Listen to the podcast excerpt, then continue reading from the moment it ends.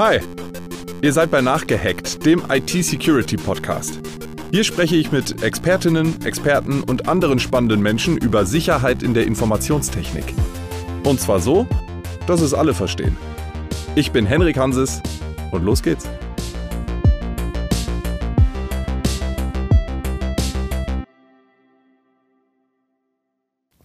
Das Antivirenprogramm auf dem neuesten Stand, die Firewall aktiv, das ist alles gut und schön, aber wenn der Mensch sich im Netz allzu sorglos verhält, dann bietet auch das keinen ausreichenden Schutz davor, Opfer von Cyberkriminellen zu werden. IT-Sicherheit fängt bei dir selbst an. Das ist das Thema unserer heutigen Folge. Und was genau das bedeutet, erklärt uns einer, der es wissen muss. Viele Jahre arbeitete er in unterschiedlichen Funktionen bei namhaften Unternehmen wie McKinsey Company. ThyssenKrupp und als Berater verschiedener Startups. 2016 übernahm er während eines kritischen Cyberangriffs durch professionelle Täter aus Asien die Verantwortung für die Cybersicherheit bei ThyssenKrupp. Das Ganze mit Erfolg, Angriff abgewehrt. 2019 dann gründete unser heutiger Gast die Sekida AG, um einen Beitrag dazu zu leisten, Unternehmens-IT sicherer zu machen. Heute will er uns anhand einiger Fallbeispiele erläutern, was jede Nutzerin, jeder Nutzer im Alltag machen kann, um seine, ihre eigene IT-Sicherheit zu erhöhen. Wir sind gespannt, was er zu erzählen hat. Herzlich willkommen bei Nachgehackt. Alpha Bari. Vielen Dank, freue mich heute hier zu sein. Alpha, wir beginnen jeden Podcast mit den drei Einstiegsfragen und die erste lautet, wofür nutzt du deinen Rechner am häufigsten? Äh, in Wirklichkeit ist das ja total langweilig. Ich muss ja arbeiten mit dem Ding, aber wenn ich mal nicht arbeite, zocke ich mit dem Rechner. Ich bin Gamer. Was zockst du? Ach, äh, ich inzwischen ehrlicherweise eher so Echtzeitstrategie-Sachen oder auch mal was Rundenbasiertes. Ähm, ich muss ehrlicherweise zugeben, so irgendwelche First-Person-Shooter und so weiter, wenn ich da online gehe, da kann ich heute nicht mehr mitteilen. Da sind die Jüngeren einfach besser, da macht keinen Spaß mehr. Wie erklärt man als zockender Vater seinen Kindern, dass die nicht ganz so viel zocken sollen? Noch sind meine Kinder klein genug, dass ich den Eindruck habe, die machen zumindest in Nuancen, was ihnen gesagt wird. Aber äh, ich, für die Zukunft sehe ich da natürlich tief schwarz und ganz ehrlich, ich finde es jetzt auch nicht so schlimm. Ja, also ich habe als Teenager viel gezockt. Ja, ich habe es trotzdem hingekriegt, äh, die Schule einigermaßen abzuschließen und hinterher äh, auch einen vernünftigen beruflichen Werdegang zu machen. Das werden die schon auch schaffen. Ähm, die Frage ist natürlich so ein bisschen, äh, was passiert eigentlich in der Zwischenzeit mit der IT-Sicherheit in meinem Haus? Ne? Okay, das schließt an an die äh, nächste Frage. Woran denkst du zuerst, wenn du IT-Sicherheit hörst, diesen Begriff IT-Sicherheit? Auch da, ich sag mal, ich beschäftige mich ja den ganzen Tag damit. Ja, da fallen jetzt zig technische Fachbegriffe dazu so ein und was du mit welchem Kunden jetzt diese Woche noch machen wolltest, ähm, das bringt hier ja wahrscheinlich keinen so richtig weiter.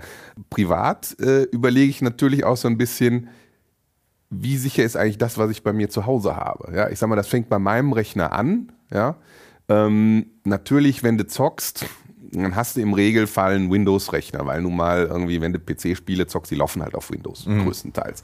Ähm, und da hast du dann schon mehr Arbeit mit dem Rechner, wenn du den jetzt auch noch einigermaßen sicher haben willst, als wenn du jetzt nur irgendwie Word, PowerPoint und E-Mail damit machst. Weil natürlich, es geht ja beim Rechner darum, dass ich die Software, die da drauf habe, aktuell halte. Ja, das heißt, wenn der Hersteller irgendwo äh, ein, Update oder ein Sicherheitspatch oder ähnliches veröffentlicht, dass ich das auch einspiele.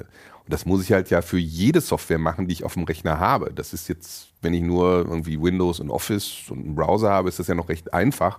Aber äh, ich habe wirklich ein Stück Software, das lasse ich jede Woche einmal über den Rechner drüber laufen, über diese ganze Spielesoftware und die ganzen Zusatzkomponenten, die die haben. Was weiß ich, Treiber für die Virtual Reality Brille und für einen Joystick und was weiß ich noch.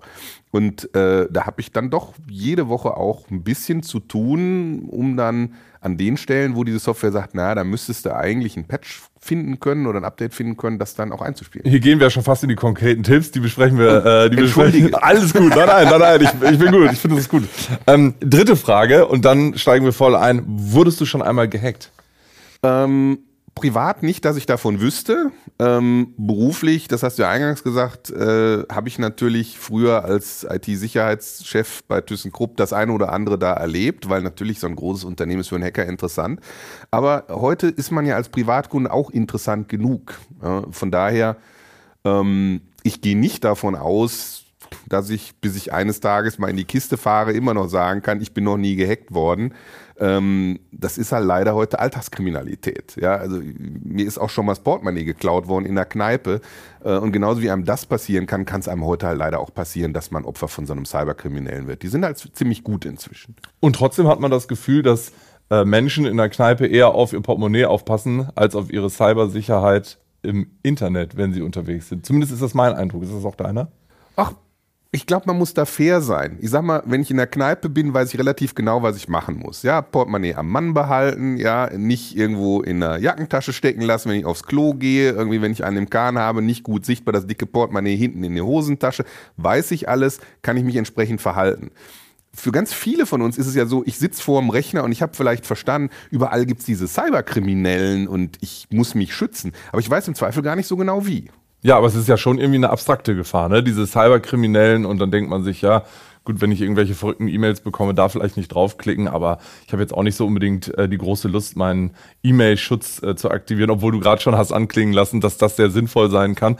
Ähm, ich wollte mit dir äh, über eine Sache sprechen, die uns ja in den letzten zwei, drei Jahren äh, total irgendwie alle ähm, betroffen hat, ähm, nämlich dass das digitale Leben irgendwie viel mehr zunimmt. Menschen machen ganze Konferenzen vorm Heimrechner, fahren gar nicht mehr zur Arbeit. Also äh, die Digitalisierung hat zumindest für mein Gefühl einen großen Sprung gemacht. Würdest du sagen, dass auch das Bewusstsein der Menschen ähm, was Cyber Security angeht, einen ähnlich großen Sprung gemacht hat oder würdest du sagen, das ist jetzt nicht parallel mitgewachsen? Also Bewusstsein kann ja nur davon kommen, dass jemand mich mit einem Problem konfrontiert. Ich glaube, das hat schon zugenommen. Also zum Beispiel ist es ja in vielen Firmen so, dass ich neben ganz vielen anderen Schulungen und, und, Unterweisungen, die ich da machen muss, Arbeitssicherheit und was weiß ich nicht alles, auch zu Cybersicherheit Schulungen bekomme. Das heißt, die Wahrscheinlichkeit ist, glaube ich, inzwischen hoch, dass ich, wenn ich in einem größeren Unternehmen arbeite und ich kriege dann einen PC oder ein Notebook oder sonst was in die Hand gedrückt, darf damit arbeiten, dass ich zumindest auch grundsätzlich mal eine Schulung darüber bekomme, was passiert denn da eigentlich so grundsätzlich im, im Bereich Cyberkriminalität? Womit muss ich rechnen? Und wie kann ich eigentlich mich, mein Gerät und das Unternehmen gegen Cyberkriminelle auch schützen? Das heißt, wenn ich da mal so eine Basisschulung durchlaufen habe, bestimmte Ideen habe, was da passieren kann, dann denke ich, habe ich auch, wenn ich den Rechner mit nach Hause nehme und äh, im Homeoffice arbeite, ein gewisses Verständnis, was denn passieren kann, was ich tun oder nicht tun sollte. Genauso ist es so, ich, man liest doch deutlich häufiger als früher, dass eben auch äh, Privatkunden hier über unterschiedliche Arten und Weisen eben von Cyberkriminellen abgezockt werden. Auch das kriege ich ja mit. Ja? Nur ähm, wenn ich jetzt eben nicht das Glück habe, dass ich in einer Firma arbeite, die mich so ein bisschen schult, wie kann ich mich denn absichern, dann tue ich mich natürlich schwer, auch wenn ich die Erkenntnis habe, ja, es gibt diese Cyberkriminellen, ich sollte vorsichtig sein, mich dann abzusichern. Weil eigentlich, vorher war es ja so ganz nett. Ne? Ich habe bei mir zu Hause irgendwie Internet, ja, habe da irgendwie irgendeinen Router, wenn ich mich viel damit beschäftige, habe ich mir den vielleicht im Laden selber gekauft, dann stelle ich halt das Ding, was da irgendwie von der Telekom oder von Vodafone und wie sie alle heißen, halt kommt, ja.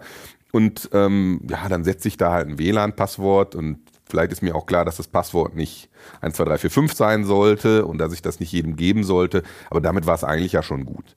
Und das ist halt heute wenn ich da jetzt nicht nur privat unterwegs bin, sondern im Zweifel auch den Firmenrechner mit nach Hause schleppe, bisschen schwieriger geworden. Mhm. Hm?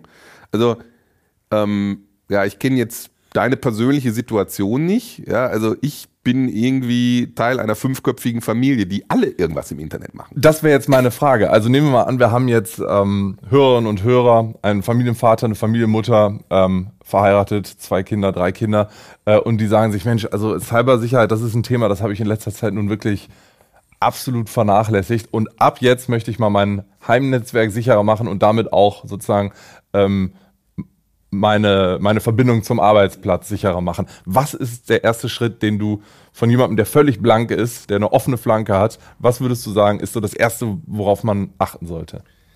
Ähm, fangen wir vielleicht erstmal mit den Familienmitgliedern an. Ja, also ich selber, ja, also, also ich, wenn ich mir jetzt meine Situation überlege, ja, ich bin ja halt irgendwie der Familienvater. Ich muss auch, gebe zu, wir sind da leider sehr traditionell aufgestellt. Ich muss mich auch irgendwie so um die Grund-IT-Ausstattung bei mir zu Hause halt kümmern irgendwie. Mich so reingerutscht. Ähm, Liegt ja auch nah. Meine Frau kommt auch aus der IT. Das ist total albern. Wieso mache ich den ganzen Scheiß? Aber das, Selbst das, das, das, ja, das, das, das führt jetzt zu weit. Irgendwie ist eine andere Diskussion. Nee, ähm, wenn ich mir das überlege, ich selber habe vielleicht eine bestimmte Idee, wie gehe ich mit meinem Gerät um. Nur jetzt habe ich vielleicht auf einmal im, im selben Netz dann irgendwie meine Kinder. Ja, oder was weiß ich, meine Mama kommt irgendwie vorbei, was weiß ich, was die so mit ihrem Smartphone gemacht hat ähm, und so weiter. Ja, und gerade Kinder und Jugendliche. Ich meine, äh, ich habe drei Jungs, ja, ich weiß ja noch, was ich so damals mit dem Rechner gemacht habe. Ja. Wir das wollen heißt, nicht drüber reden. Ja, wollen wir nicht drüber reden. ich weiß auch, was ich reden wir, reden wir, reden wir mal über das Zocken. Ja. Reden wir mal, reden, nicht über das andere, reden wir über das Zocken. ja. Das Problem ist, als Jugendlicher, du hast, du hast ständig ja Lust zu zocken, aber du hast nicht unbegrenzt Geld. Und da könnte man ja auf die Idee kommen, oh wow, jetzt gibt's hier, keine Ahnung, irgendeine so Seite, crackware.ru und da kann ich mir jetzt dieses Spiel, was ich so gerne haben möchte, aber ich habe kein Geld mehr dafür, das kann ich mir da herunterladen. Da ist es ja Gott sei Dank gratis, weil irgendein so Russe hat sich darum gekümmert, dass man das auch so zocken kann. Habe ich gehört, dass es sowas gibt. Ja. ja? Problem ist nur, es ist nicht unwahrscheinlich, dass sich wer auch immer das Ding irgendwie gehackt hat, der tut das ja jetzt nicht, um der Welt was Gutes zu tun der tut das auch nicht primär, um den Spieleanbieter zu ärgern. Er tut das, um was für sich zu tun.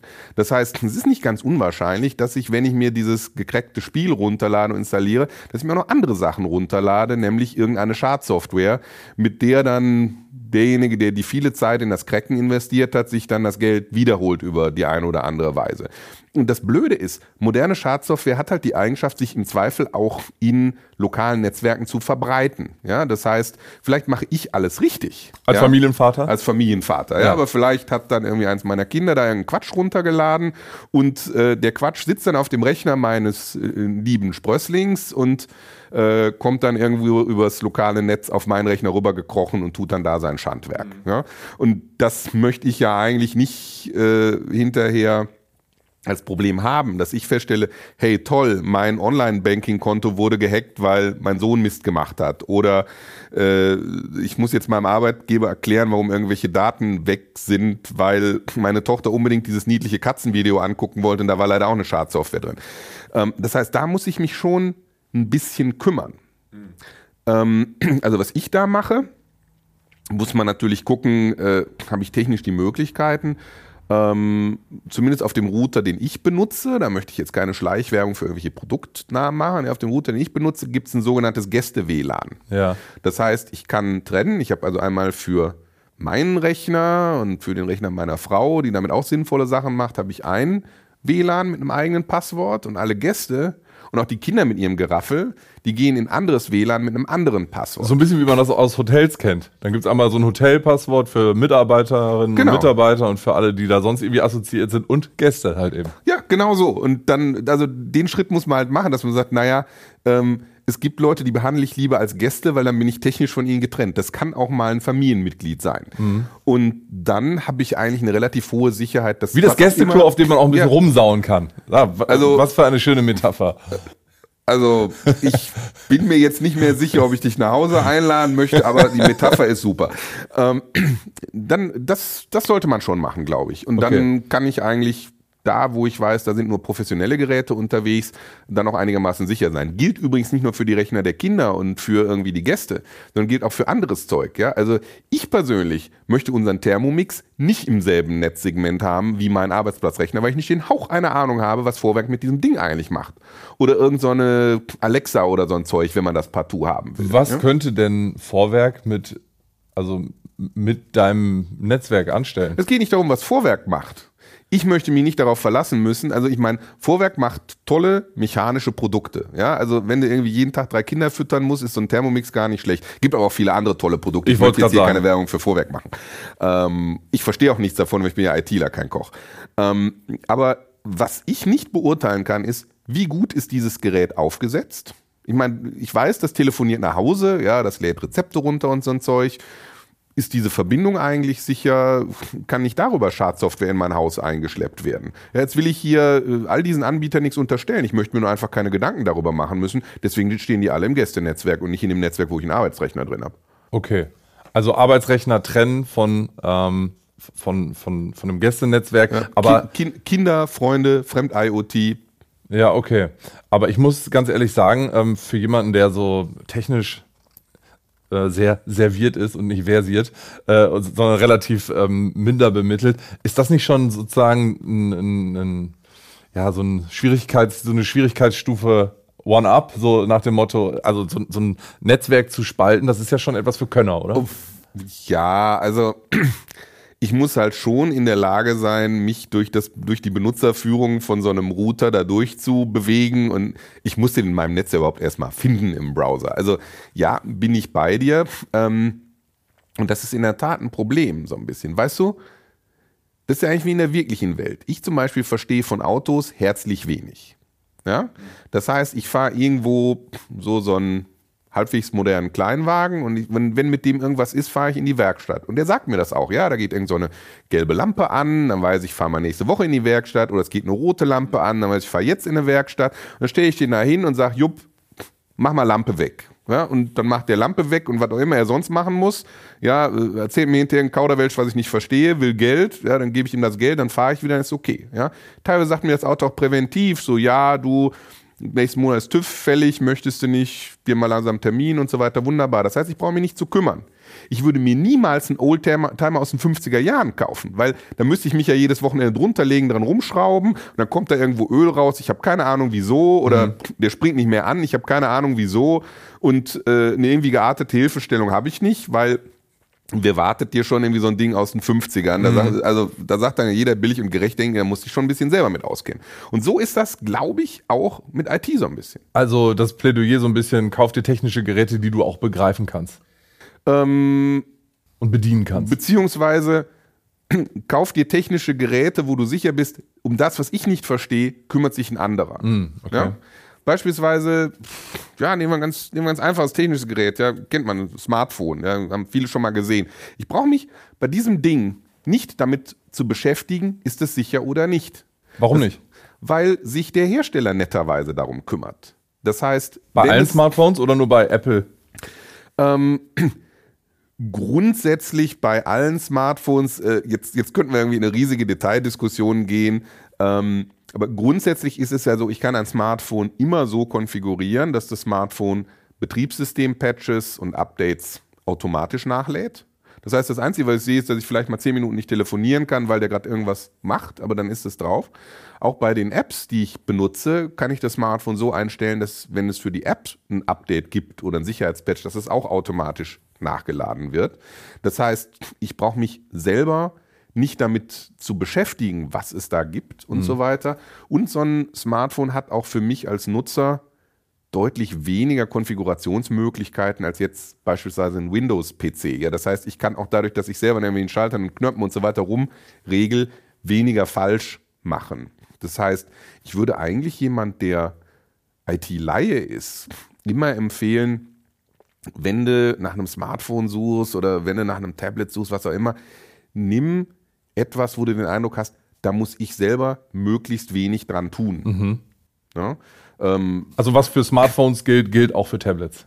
Ähm, also wenn ich nicht weil, Entschuldigung, dieses, ja. Ge dieses Gefühl, wenn ich ein Smartphone benutze und ein Tablet benutze, habe ich nie das Gefühl, ich müsste mich um Virenschutz kümmern. Ja, und genau. habe ich das berechtigt oder? Äh? Ähm, also letzten Endes ist das insofern berechtigt, dass ich bei dem, dass das Tablet ja von der drunterliegenden Technologie eigentlich einem Smartphone ein bisschen ähnlicher ist als einem PC. Mhm. Hm? Ähm, das heißt, also beispielsweise äh, vor 15 Jahren habe ich meiner Mutter irgendwie noch ein Notebook konfiguriert und gegeben und dann bin ich jedes, jedes Mal, wenn ich mal zu Hause war, dann bin ich mal hingegangen, habe mal dieses Notebook da abgedatet und den Kopf geschüttelt. Ja. Äh, fünf Jahre später äh, habe ich ihr irgendwie ein Tablet gegeben und gesagt, nimm lieber das, pack das Notebook weg und die Reaktion war auch, hey Mensch, ja toll, danke Junge, das ist ja auch viel einfacher mit dem Ding. Mhm. Also das, das macht, glaube ich, schon Sinn, dass ich mir überlege, wenn ich nicht so furchtbar viel Ahnung habe, vielleicht sollte ich ein Gerät nehmen, mit dem man weniger falsch machen kann. Ja? Greift sogar in dem Familienbeispiel. Also wenn tatsächlich alle nur so mit Tablets unterwegs sind, dann muss ich mir auch etwas weniger Gedanken machen, was laden die denn eigentlich für ein Kokolores runter, bis zu dem Zeitpunkt, wo es den Kindern langweilig ist und dann, äh, weißt du, was ein Jailbreak ist? Ähm, ich weiß es, aber erklär es doch nochmal bitte für unsere Zuhörer und Zuhörer. Ja, also man kann Also bitte nicht nachmachen, ja. Also man kann sich ja überlegen, ich werde ja von dem Hersteller dieses Smartphones irgendwie unterdrückt. ich kann da bestimmte Sachen gar nicht drauf machen, sondern ich bin da so ein bisschen eingekastelt und bestimmte Sachen kann ich an dem gar nicht verändern. Jetzt kann ich mir Spezialsoftware organisieren, die quasi die Sicherheitsmechanismen von diesem Hersteller hier, von Google Beispiel? oder Apple und so weiter aushebelt. Nein, dafür gebe ich jetzt keine Beispiele, weil man sowas nicht machen soll. Und wenn ich, wenn ich sowas aber gemacht habe, dann dann kann ich auf dem Smartphone deutlich mehr Dinge tun. Dann kann ich auch auf einmal Apps installieren, die jetzt nicht aus diesen Stores kommen. Ja, das ist ja auch Unterdrückung. Ja, ich kann nur Sachen installieren, die aus einem offiziellen Store kommen. Und Ich wollte jetzt kein Beispiel, wie man es macht, sondern was man äh, sozusagen als Ergebnis dann Also Ergebnis. Ergebnis wäre zum Beispiel, dass ich die Möglichkeit habe, ich kann Software installieren, die jetzt nicht aus irgendeinem Google Store oder Apple Store oder was auch immer kommt, sondern von irgendwo. Das ist natürlich prima, äh, weil dann kann ich diese Sachen haben. Nur ähm, der Vorteil, den dieser Store mitbringt, ist, ich habe zumindest eine gewisse Sicherheitsprüfung dieser Apps, die da drauf sind. Beziehungsweise, wenn da eine nicht sicherheitsgeprüfte App durchflutscht, habe ich hinterher, ich sag mal so, im Nicht-IT-Leben eventuell sogar einen Regressanspruch, dass ich sagen kann, also wieso war denn da jetzt Schadsoftware drin oder sonst was? Ja. In dem Moment, wo ich das aufknacke, So Jailbreak, ist, ja. jeder, ist jeder Schutz weg. Okay. Ja? Und wenn dann irgendwas passiert, wird mir jeder sagen, ja, das liegt nur daran, dass du eben diesen Jailbreak verwendet Verstehe. hast. Ja? Und um auf die Familie zurückzukommen, also ich gehe mal davon aus, jeder halbwegs begabte 15-Jährige wird früher oder später, wenn ich nicht gucke, halt dann auf so einem Gerät einen Jailbreak machen und dann hast du das Problem trotzdem wieder. Also ab ins Gäste-WLAN. Ja, aber die Frage, die mir jetzt gerade auf der Zunge lag, war, warum, äh, über, warum übernehmen dann nicht so Laptop-Hersteller oder äh, wa- warum übernehmen die nicht die Funktionsweise von Tablets und Smartphones auch auf PCs? Aber da ist wahrscheinlich die Limitierung der Möglichkeiten der Grund. ne? Ja, weil der, der PC soll ja im Zweifel mehr können. Der, der soll ja eine gewisse Konfigurierbarkeit haben. Ja, da möchte ich ja, dass mir unterschiedliche Hardware da einbauen können. Ja, da soll dieser Drucker, jener Bildschirm, im Zweifel für mich als Gamer auch noch äh, dieser zweihändige Hotas-Joystick und diese VR-Brille und der ganze Mist soll damit funktionieren. Und dann muss ich da natürlich auch in gewisser Weise den entsprechenden Freiheitsgrad haben, diese Dinge zu installieren, zu deinstallieren, die ans Laufen zu bringen. Und das führt dann natürlich im Gegenzug dazu, dass das halt ähm, nicht mehr so eingegrenzt sein kann. Das ist bei einem Tablet ja natürlich einfacher. Ja, ich meine, äh, im Zweifel hat das Tablet irgendwie genau zwei Anschlüsse, ja, irgendwie einen äh, für Strom, äh, USB-Kommunikation und alles Mögliche und dann noch einen für einen Lautsprecher. Ähm, das kann ich natürlich fernwarten. Ja, aber an einem PC, wo ich so viele Möglichkeiten habe, Dinge anzuschließen, Dinge damit zu machen, kann ich das in dem Maße nicht. Deswegen, wenn ich, wenn ich mit dem PC unterwegs bin, muss ich mich halt auch, finde ich zumindest, technisch damit ein bisschen mehr auseinandersetzen, Ja. was der eigentlich so Ja. tut. Ja. Wenn wir jetzt nochmal zurückgehen. Moment. Hm. Wenn wir jetzt nochmal zurück zu diesem Familienbeispiel gehen, äh, mit äh, Gäste-WLAN und privatem WLAN, würdest du dann sagen, bei diesem Gäste-WLAN, nach mir die Sinnflut, da macht ihr, was ihr wollt und äh, da kann dann passieren, was will, oder sicherst du das auch in irgendeiner Weise ab? Naja, also grundsätzlich würde ich im Zweifel sagen, wie im Hotel ja auch, ist irgendwie dein Problem. Halt Ja. so, also so ein paar Grundsatzregeln ähm, brauchst du ja schon. Gut, Da sind wir jetzt nicht unbedingt im IT-Sicherheitsbereich, ja, aber wenn jetzt irgendwie ein Kumpel von mir in meinem Gäste-WLAN, äh, keine Ahnung, äh, stundenlang irgendwie gerippte Musik äh, da im Netz zum Kauf anbietet und hinterher klingelt dann irgendein Büttel des Staates bei mir an der Tür, das muss ich mir dann ja zurechnen lassen, dass ich den da reingelassen habe. Da habe ich ja schon dann rechtlich auch ein Problem, ja.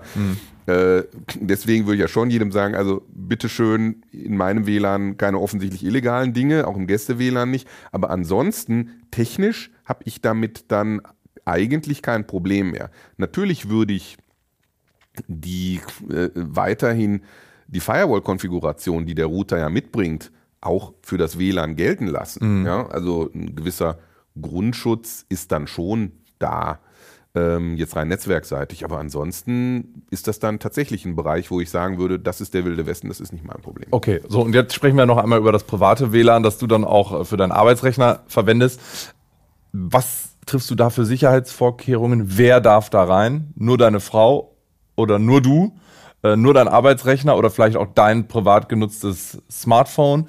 Ähm, Netflix, also wie handhabst du das? Also da sind, ich sag mal, meine Geräte drin. Ja, also mein Arbeitsplatzrechner, mein Spielrechner, mein Smartphone, Smartphone von meiner Frau, Arbeitsplatzrechner von meiner Frau, Die, die zockt nicht auf dem Rechner. Okay. Die, die spielt so Pokémon Go und so ein Zeug, das macht sie am Handy. Ja. Ähm, die würde ich da rein tun. Also im Prinzip die Geräte, von denen ich weiß, die sind in meinem Haushalt entweder unter Administration von mir selber oder unter Administration von jemand, der an der Stelle verlässlich ist. Ja. Ähm, wie man das jetzt in einer WG regeln würde, ich glaube, sehr fallabhängig. Ja? Also äh, beispielsweise in den 90ern habe ich immer Friends geguckt und ich muss ganz klar sagen, ja, also äh, ich würde wahrscheinlich Rachel in mein privates WLAN reinlassen, aber ich würde Joey da nicht reinlassen. Chandler? Chandler ist ein Grenzfall. Okay. Wunderbar. Wie sicherst du das ab? Also wenn du jetzt deinen Rechner hast, äh, mit dem du ähm, ja äh, deine Schalten machst zum Arbeitgeber, E-Mail-Verkehr und alles, was halt wichtig ist, was sind die Dinge, auf die du achtest? Was für eine was für eine Software benutzt du, um dich abzusichern? Firewall? Wie oft wirst du daran erinnert, das zu aktualisieren? Kannst du da mal einen kleinen Überblick geben? Also gute Botschaft ist, also wenn ich schon im PC-Bereich unterwegs bin, das ist dann jetzt auch egal, ob das jetzt ein Apple-Rechner ist oder ein Windows-Rechner ist, grundsätzlich die Sicherheitssoftware, die diese Produkte ab Werk mitbringen, ist eigentlich heute ziemlich gut. Ja, also ich selber äh, bin irgendwie Windows-Nutzer, einfach weil ich mit diesen DOS-Windows-Dingern groß geworden bin zum Zocken. Irgendwie früher konntest du auf Apple nicht zocken und ich bin halt dabei geblieben, ja, aber das ist jetzt keine Qualitätsaussage. Ähm, und letztlich ist es heute so, was brauche ich denn? Der, natürlich brauche ich einen Virenschutz. Der Virenschutz, den die Dinge ab Werk mitbringen, ist gut. Ich muss ihn halt anmachen ja, oder anlassen. Also, der reicht. Du musst nicht extra eine Software dir runterladen, die teuer Geld kostet. für den Privatgebrauch reicht das aus meiner Okay. Sicht. Also eigentlich Virenschutz, das ist heute, ich sag mal, das ist kein differenzierendes Produkt mehr. Also in dem Sinne, dass man sagt, also es gibt 20 Virenschutzprodukte und drei davon sind super toll und alle anderen sind irgendwie blöd. Also grundsätzlich machen die das alle halbwegs vernünftig. So, den muss ich anlassen. Dann bringt der Rechner ähm, eine, eine eingebaute kleine Firewall mit für sich als Rechner, die im Prinzip verhindert, a, dass jemand von außen wenn er es denn schafft, in irgendeiner Art und Weise in mein Netzwerk reinzukommen, dass jemand von außen in irgendeiner Art und Weise Dinge auf diesem Rechner aufrufen kann. Sollte ich auch so lassen, wie sie konfiguriert ist. Genauso, wenn ich jetzt auf meinem Rechner was installiere, was nach außen reden will, dann meldet sich diese Firewall und sagt, möchtest du wirklich, dass das Produkt äh, bankspion.exe mit einem Server draußen kommunizieren kann? Da könnte ich mir dann ja noch was bei denken, nämlich gleich am nächsten Punkt wenn mir der Rechner in irgendeinem Fenster was anzeigt, ja, wo drin, wo, und unten habe ich zwei Boxen, okay und abbrechen, dann muss ich den Quatsch lesen, der da drin steht. Okay. Und mir dann überlegen, ob ich okay oder abbrechen klicke. Ja? Also im wirklichen Leben, kein Mensch würde einfach so alles abnicken. Ja? Klingelt jemand bei mir an der Tür, Ding Dong, kannst hier mal unterschreiben. Ja? würde ich das sagen, sag mal, hast du einen nassen Hut auf oder was? Aber auf keinen Fall würde ich unterschreiben und in seiner Wege schicken. Ja? Ja. Und äh, genau das passiert da an der Stelle. Ja? Ja. Und gerade, wenn da was nicht, ja. angezeigt wird, was ich nicht Ja. verstehe. Wenn ich es nicht verstehe, kann ich nur abbrechen klicken. Wie im wirklichen Leben. Wenn mir einer einen Vertrag hinlegt, den ich nicht verstehe, da wäre ich doch nicht so blöd zu unterschreiben. Da würde Ja. ich sagen, Momente mal. Also heute nicht. Ich muss erstmal verstehen, was du mir hier überhaupt hinlegst. Mhm. Und so ist das eigentlich an der Stelle auch. Ja, Äh, diese interne Firewall sagt mir irgendwas. Windows Defender, das verstehe ich nicht. Klick mal OK. Nein, ja. Oder ich mache irgendein Dokument auf in Word und das Dokument sagt, ich muss jetzt hier irgendwie Makro sonst was ausführen und oben fett Warnung, das Dokument kommt aus dem Internet. Ja, also ich klick mal OK, das wird schon in Ordnung sein, das Makro. Nein! Also, ähm, gerade wenn es dunkel, dunkelorange oder rot hinterlegt ist, sollte man wahrscheinlich vorsichtig sein. Aber manchmal hat man auch das Gefühl, ich spreche aus eigener Erfahrung, ja, das ist jetzt hier wieder übervorsichtig, jetzt, äh, das passt schon. das ist halt so ein bisschen das Problem. Also wenn ich sage, das passt schon, da, erlaub, da, da, da treffe ich ein Urteil. Ja? Und ich muss mich halt fragen, kann ich, die, kann ich diesen Sachverhalt beurteilen? Und im Zweifel, auch wenn es lästig ist, würde ich eher mal sagen, nee, da denke ich noch mal drüber nach. Ich kann mir auch eine Warum-Frage stellen. Also wenn ich das durchlese, also auch wenn ich das nicht verstehe, aber zumindest kann ich sehen, da ist eines. Da steht dann ja wirklich, Software XYZ möchte jetzt aktiv aufs Internet zugreifen. Ich kann mir die Frage stellen, warum sollte die Software XYZ das tun? Die erste Frage, die ich mir stellen muss, ist, kann ich überhaupt mit dem Namen dieser Software irgendetwas verbinden? Und nehmen wir ein Beispiel. Ich habe gerade irgendein Spiel äh, installiert, keine Ahnung, was weiß ich, irgendwie ja, ich denke mir jetzt was aus, wo ich ins Internet muss. Counter-Strike. Ja, mhm. ist klar, ich will mit anderen irgendwie ballern, muss ich ins Internet für gehen. So mhm. habe ich jetzt neu installiert, weil irgendwie habe ich ewig nicht gespielt. Neu installiert, will mit meinen Freunden zocken. Starte die Software, und dann kommt Ping, die Software, Counter-Strike, Exe, sonst was möchte ins Internet. Ja, ich weiß, warum die das jetzt will, weil ja, ich habe die gerade installiert ja. und ich weiß auch, wofür die ins Internet muss, klicke ich auf Ja. Mhm. So. Wenn ich eine Software gerade installiert habe, ähm, die eigentlich im Internet nichts verloren hat. Ja, keine Ahnung. Ich habe mir vielleicht vom falschen Server irgendwie WinZip runtergeladen, weil ich habe irgendwelche ZIP-Dateien und habe jetzt vergessen, dass ich auch mit dem Explorer aufmachen kann, also habe ich mir WinZip runtergeladen. Jetzt sagt auf einmal WinZip, ich will ins Internet. Da ist ja schon schwierig. Ja, mhm. ich habe das gerade installiert, aber ich möchte auf meiner Festplatte was deinstallieren. Mhm. Warum will das Ding ins Internet? Mhm. Da ist doch was falsch. Mhm. Da würde ich A, Nein sagen, B, würde ich das Ding schleunigst deinstallieren und B, würde ich mir überlegen, sollte ich nicht vielleicht einmal den Rechner neu installieren, wenn sowas passiert. Weil oh, ja. dann war es vielleicht nicht wirklich WinZip. Mhm. Ne? Oder es war WinZip mit noch irgendwas, was ich nicht haben wollte.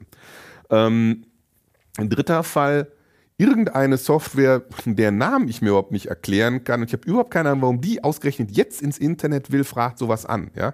Jetzt sind die Cyberkriminellen ja nicht blöd. Ja? Also der Bankentrojaner heißt ja nicht bankentrojaner.exe, ja?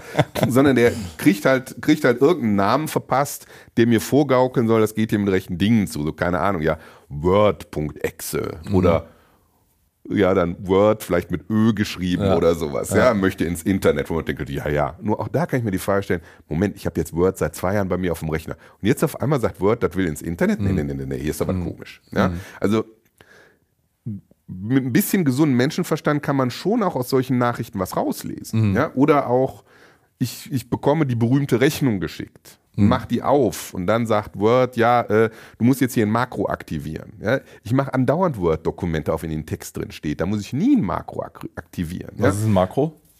Ähm, oh, kurzer technischer Exkurs. Wie verpacke ich denn jetzt irgendwie meine Schadsoftware in irgendetwas, was unverdächtig aussieht. Ja. also ich könnte natürlich sagen, ja, was weiß ich, wir sind vielleicht in einer Geschäftsbeziehung oder ich, nee, anders. Ich weiß, du kaufst von vielen Leuten was. Ja, wahrscheinlich kaufst du ab und an mal Sachen von Amazon oder so, ja. Mhm. Dann schicke ich dir halt irgendeine Datei, irgendeine Word-Datei, so fälsche eine Absenderadresse, ja, hier ist deine Amazon-Rechnung oder so.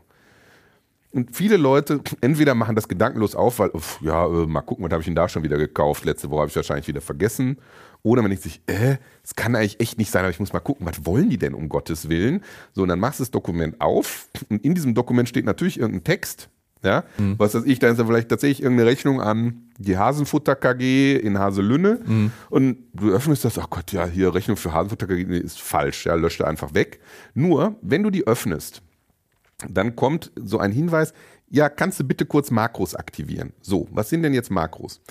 Ähm, Microsoft hat sich mal irgendwann überlegt, es wäre doch schön, wenn man mit Word, PowerPoint, Excel ein bisschen mehr machen kann, als nur so an Dokumenten rumschreiben, sondern dass man da auch Vorgänge automatisieren kann oder ähnliches. Und dafür sind dahinter Programmiersprachen. Okay. Die sogenannten Makrosprachen. Und ähm, in diesen Programmiersprachen kannst du auch Dinge machen, die für Hacker interessant sind. Also zum Beispiel kannst du, wenn das Dokument geöffnet wird, in dieser Sprache hinterlegen, so, wenn das Dokument geöffnet wird, dann gehst du bitte auf die URL, hier liegt die Schadsoftware.ru slash sowieso und dann lädst du bitte bankentrojaner.exe herunter und dann führst du auf dem Rechner bankentrojaner.exe aus und der installiert sich dann. Ja. So, das heißt, es ist quasi so, ein, so eine Art trojanisches Pferd. Ja. ja? Ähm, und in dem Moment, wo du das so startest, wie der Hacker sich das wünscht, dann passiert halt das, was der Hacker möchte, nämlich dann wird das eigentliche Schadprogramm okay. hinterhergeladen. Okay. So etwa funktioniert das. Funktioniert aber nur dann, wenn ich auch so doof bin und klicke tatsächlich auf, ja klar, mhm. darf, dürfen hier Makros laufen. Ne? Also, und auch da, ähm, Dinge, die sonst nie passieren, ja, also du hast ja eine, auch als Laie hast du eine bestimmte Erwartungshaltung. Was passiert, wenn ich ein Dokument öffne? Was passiert, wenn ich auf eine Webseite gehe? Und wenn da irgendwas anderes passiert, insbesondere wenn da was passiert, wo man okay oder abbre abbrechen klicken sollte. Mhm. Wenn ich nicht genau weiß, warum es Sinn macht, hier auf OK zu klicken, dann muss ich auf Abbrechen klicken. Okay. Und ja, das okay. kann dann dazu führen, dass irgendwas dann nicht so funktioniert, wie ich es eigentlich gerne hätte. Okay. Aber ähm, so eine gewisse Paranoia ist da, glaube ich, angebracht. Ja, eine gewisse Skepsis. Kannst du vielleicht noch mal was zu sicheren Download-Quellen sagen? Weil äh, ich habe mal mir sagen lassen, ja, wenn du das von so einer offiziellen, was auch immer das sein soll, ähm, Internetseite runterlädst, die du kennst, chip.de oder was, dann ist es meistens eine sichere Angelegenheit, aber äh, passt da ganz genau auf, wo du etwas runterlädst. Ähm, das, ist, das ist so sicherlich richtig. Ja, also wenn ich auf die Download-Seite von einem großen äh, Computermagazin gehe und da sind dann entsprechend Download-Links für äh, irgendwelche Tools, die ich gerade brauche und ich lade das von dort runter, dann habe ich eine relativ hohe Sicherheit, dass ich dort auf der Seite des Herstellers entsprechend lande und erstmal keine Schadsoftware installiere. Mhm. Muss nur an der Stelle was anderes klar sein. Ja? Wenn ich solche Tools runterlade und installiere, dann bin ich auch dafür verantwortlich, hinterher zu schauen, ist dieses Tool denn heute Morgen, übermorgen auch auf meinem Rechner sicher. Im Regelfall gehe ich ja dahin, weil ich kein Geld ausgeben will. Das heißt, ich habe irgendwas, keine Ahnung, ich möchte irgendwie für ein Fotoalbum irgendwie fertig machen für die Oma und lade mir eine Bildbearbeitungssoftware runter und die soll dann bitte gratis sein. Mhm. So kann ich über diesen Weg gut machen. Nur diese Software fällt dann auch unter meine Softwarehygiene mit drunter. Das heißt, ich muss mich dann auch für diese Software darum kümmern, ist die aktuell, gibt es Patches dafür, ist sie nicht mehr aktuell? Und weil die ja gratis ist, wird der, derjenige, der es programmiert hat, das wahrscheinlich schon nach bestem Wissen und Gewissen gemacht haben im Open Source Bereich, aber ob der die dann dauerhaft ähm, betreut und sicher hält, Weißt du nicht. Mhm. Und mit einer gewissen Wahrscheinlichkeit tut das nicht. Ja, keine Ahnung. Der hat die im Studium geschrieben, total super, alle freuen sich. Jetzt hat er irgendwie einen Job, dann lässt das Projekt halt liegen.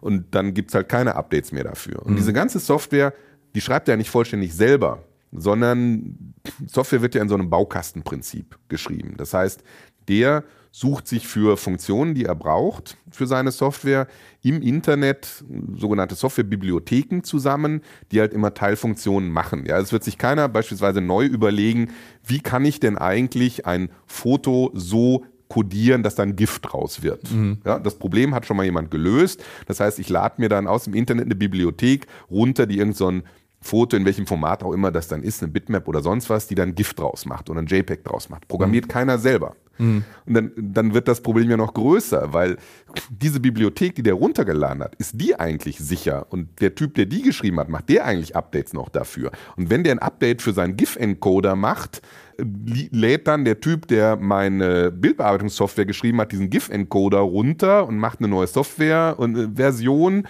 und benachrichtigt mich dann, du musst diese neue Software-Version runterladen. Okay. Ja, also in vielen Fällen dann wahrscheinlich nicht. Das heißt, es sind eigentlich zwei Fragen. A, von wo lade ich es runter? Und ja, da macht es Sinn, gerade wenn ich mich nicht auskenne, dann eben über so ein Vehikel zu gehen, ja, dass ich halt beispielsweise das über eine Softwarezeitschrift mache. Und Freunde, man kann sich darüber streiten, ob Computerbild eine Softwarezeitschrift ist, ja? Mhm. Also will ich nur mal sagen. Ähm, nur dann hinterher muss ich mir auch überlegen, was mache ich mit dem Ding auf meinem Rechner? Mhm. Also wahrscheinlich ist es sinnvoll, die für den Zweck einzusetzen, für den ich sie brauche. Und wenn der Zweck erledigt ist, dann aber auch zu sagen, jetzt deinstalliere ich das Zeug wieder. Okay. Vielleicht noch ein Wort zu Online-Banking. Wie stehst du dazu und was sind da deine zentralen äh, Sicherheitstipps? Online-Banking ist, kann man kein Problem mit haben aus meiner Sicht.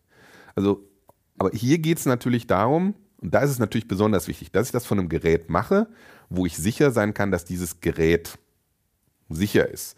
Jetzt haben wir, haben wir heute Morgen im Vorgespräch, war ja noch eine Kollegin dabei, die sagte, also meine Eltern, die machen das immer vom PC, das ist denen auf dem Smartphone nicht sicher genug. Mhm. Da erinnern wir uns ein bisschen an das, was wir vorhin gesagt haben. Beim Smartphone oder bei einem Tablet ist die Wahrscheinlichkeit relativ hoch, dass das Ding technisch einigermaßen auf dem aktuellen Stand ist und einigermaßen sicher ist. Ja, dass auch der Browser, den ich fürs Online-Banking benutze, äh, äh, Updates hat und also wenig Schwachstellen hat oder dass die Banking-App, die ich verwende und von der Bank runtergeladen habe ähm, oder beziehungsweise aus dem offiziellen Store runtergeladen habe, der geprüft hat, dass das wirklich von der Bank ist, das wird einigermaßen in Ordnung sein. Wenn ich das jetzt auf dem PC mache, dann ist ja wieder die Frage, ist das Betriebssystem gerade aktuell? Hm ist der Browser, hm. mit dem ich aufs Online-Banking draufgehe, aktuell. Ja, ja? Ja. Bin ich sicher, dass ich nicht auf einem der vielen Wege, die wir da besprochen haben, äh, Schadsoftware eingeschleppt habe? Hm. Das macht es dann schon wieder ein bisschen schwieriger. Also gerade wenn ich mich weniger gut auskenne, macht es vielleicht sogar doppelt Sinn, Online-Banking gerade nicht vom PC zu machen, sondern vielleicht eher auf dem Tablet in der Banking-App.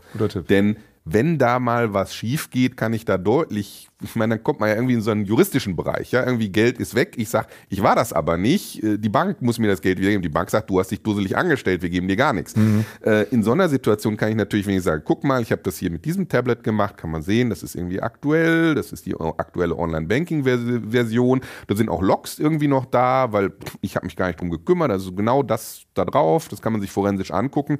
Da habe ich deutlich mehr Chancen, als wenn ich jetzt irgendwie Online-Banking vom Spiele-PC meines Sohnes gemacht habe und wenn dann hinterher ein Forensiker kommt, sieht er, auch da hat irgendeiner einen Keylogger drauf installiert und was weiß ich nicht alles. Ähm, da kann es dann schwieriger sein, nachzuweisen, dass die Bank das bezahlen muss. Also wie in allen anderen Fällen, bitte wichtige Sachen mit einem Gerät machen, wo ich entweder mich selber um die Sicherheit gekümmert habe oder wo ich berechtigten Grund zu der Annahme habe, das Gerät ist sicher, weil da hat sich der Hersteller mit Patches und Updates und so weiter drum gekümmert. Das ist dann wahrscheinlich besser. Gibt aber bei Online-Banking noch ein anderes wichtiges Thema. Ich möchte es noch einmal kurz ansprechen. Früher war Online-Banking ja schön. Da habe ich einen Benutzernamen eingegeben, da habe ich ein Passwort eingegeben, da bin ich da reingegangen, konnte mir alles angucken und na Gott, ich meine, das einzig Nervige war, wenn ich Geld überweisen wollte, dann hatte ich da irgendwie so einen Zettel mit so TAN-Nummern und musste dann da immer Nummer 87 oder Nummer 93 eingeben und los ging das. Das war dein Schön. Also aus Benutzersicht war das, aus Benutzersicht war das ja schön, weil das war noch vergleichsweise wenig nervig. Heute ist das ja noch anders. Jetzt gehe ich da rein, dann muss ich, um überhaupt in das Konto reinzukommen, da kriege ich dann schon die erste SMS und muss einen Code eingeben oder noch schlimmer, ich muss da irgendeinen so Authenticator nehmen. Hier, keine Ahnung, bei meiner Bank ist das so. Ich mach das da mit Face ID. Ne, äh, ja, äh, ja, genau, du musst dann da wahrscheinlich, ja, du musst Face ID machen genau. oder teilweise musst du irgendeinen so Pixelcode da der Kamera zeigen und dann auch wieder eine Zahl eingeben. Nervig, oder? Ich finde, ich finde das unglaublich komfortabel, muss ich sagen. Wenn ich mich einlogge bei meiner Bank-App, dann guckt die mich an, ich gucke sie an und zack bin ich drin und dann mache ich meine Überweisung fertig. Oh, und dann kriege ich äh, ein Knöllchen, das ich bezahlt habe, mache ich das mit einem QR-Code, einmal dranhalten, dann wupp, wupp, vibriert es einmal, dann sind alle Daten eingetragen, ich drücke auf Bestätigen, nochmal Face ID und zack, weg ist die Kohle. Wunderbar. Mhm. Okay, super. Jetzt mal, jetzt mal die spannende Frage. Wofür ist Face ID an der Stelle gut? Ja, um mich zu identifizieren. Mhm. Oh Gott, jetzt habe ich mich völlig Salat. Nee, nee, nee, das ist, nee, ist genau richtig. Das ist nämlich ein ganz wichtiger weiterer Schutzmechanismus. Weil selbst wenn mein Rechner gehackt ist oder der besonders begabte Hacker hat mein Smartphone gehackt oder sonst was.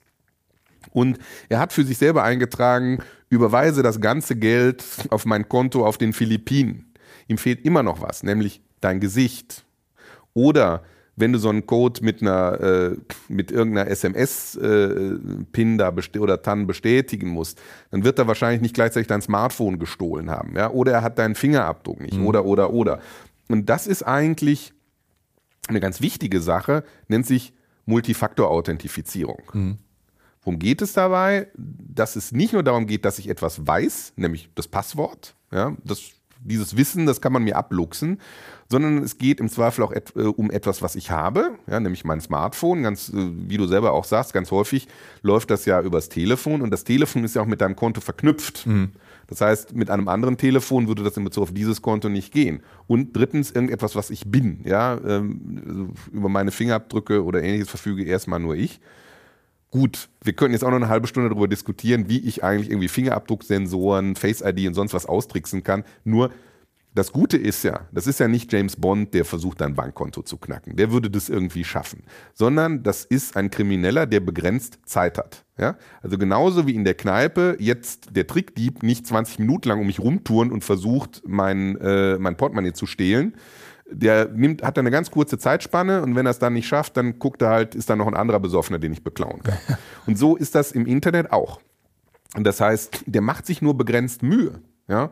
Also sprich, wenn er feststellt, ja, ich konnte jetzt da vielleicht irgendwie das Online-Banking-Passwort von dem Typ kriegen, aber irgendwie durch diese äh, Multifaktor-Authentifizierung komme ich jetzt nicht durch. Ja Gott, versuche ich halt jemand anders zu hacken. Mhm. Gut, und auch da gilt wieder dasselbe wie bei allem anderen. Und ich glaube, bei Geld kriegt man es hin. Ja, wenn auf einmal dein Smartphone sagen würde, autorisiere diese Überweisung und du hast die letzten zwei Tage keine Überweisung getätigt, du würdest den Teufel tun. Mhm. Ja? Du würdest klicken Nein und du würdest deine Bank anrufen, Hilfe, Hilfe, irgendjemand hat mich so halb gehackt. Mhm. Ja? Und dann würde man das schon klären. Ja?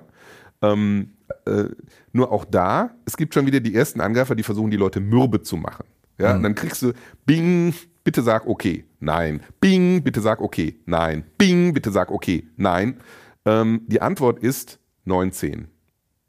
Statistisch gesehen, im Mittel, du musst es 19 Mal machen und selbst wenn da 19 Mal steht, überweise mein ganzes Geld auf die Philippinen. Irgendwann sind die Leute so entnervt, dass sie sagen, ach komm, da muss irgendein IT-Fehler sein, ich klicke mal auf Ja.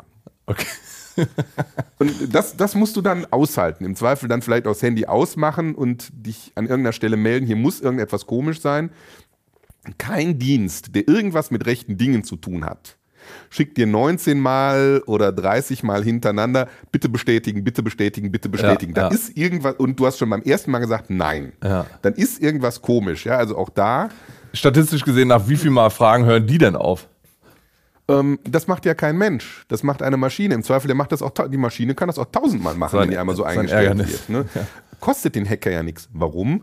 Der macht das ja nicht mit einem Rechner, den er bezahlt. Ja. Der macht das ja mit einem Rechner, den er irgendwo gehackt hat und der für ihn dann diese Aktion durchführt. Das heißt, das, das macht ja diese Art Kriminalität so attraktiv. Ja? ja. Es, also der einzelne Angriff kostet den Hacker praktisch nichts ja. Du bist auch in Sicherheit, ja. Wenn ich in der Kneipe um dich rundtanze und dein Portemonnaie klauen will, ja, du könntest mich erwischen. Da kommt A, die Polizei und B, bevor die Polizei überhaupt da ist, so wie ich dich einschätze, kriege ich von dir und von deinen Freunden ordentlich die Fresse poliert, dass ich es nicht wieder tue, ja. Das ist mit einem Risiko behaftet für die lumpigen 50 Euro, die du noch im Portemonnaie hast, ja. ja? Irgendwie dir auf dem Rechner eine 50 Euro Transaktion abzuzocken und diese 50 Euro dann zu mir zu überweisen, wenn mich das nichts kostet äh, und du kannst mir nicht auf die Fresse hauen, weil du gar nicht weißt, wer ich bin, ist viel, viel, viel angenehmer. Ja. Deswegen, deswegen nimmt das halt zu und deswegen nehmen auch solche Angriffe, wo man sich als Privatperson fragt, warum macht sich einer die Mühe, mich hier für 50, 100, 200 Euro abzuzocken? Das ist ganz einfach. Wenn es mich null kostet, dich um 100 Euro abzuzocken, dann hindert mich nur meine persönliche Moral daran, sonst gar nichts. Ja? Okay, Alpha, ganz schön viele spannende Informationen. Ich kann wahrscheinlich nie wieder an die Zahl 19 denken, ohne dabei an dich zu denken. Ähm, vielen Dank, dass du dir die Zeit genommen hast am Ende. Du hast uns schon wahnsinnig viele Tipps gegeben, aber es gehört nun mal zu diesem Podcast, dass wir am Ende nochmal um eine sogenannte Takeaway-Message bitten. Was wäre deine persönliche Handlungsempfehlung für Zuhörerinnen und Zuhörer in Sachen IT-Sicherheit? Ganz kurz und knapp. Überlegt euch, wie viel ihr von IT versteht und benutzt Geräte, die zu eurem IT-Verständnis passen. Ende. Alpha Barry, vielen Dank für deinen Besuch bei Nachgehackt. Sehr gerne. Das war Nachgehackt, der Podcast zu IT-Security. Präsentiert von Cube5 und dem Exzellenzcluster CASA am Horst Götz Institut für IT-Sicherheit sowie der FISEC GmbH in Zusammenarbeit mit der Bochum Wirtschaftsentwicklung und Eurobits. Ihr wollt keine Folge mehr verpassen? Dann klickt den Abo-Button bei Spotify, Apple Podcasts und überall da, wo es sonst noch Abo-Button gibt. Und ansonsten gilt, passt auf, wo ihr hinklickt.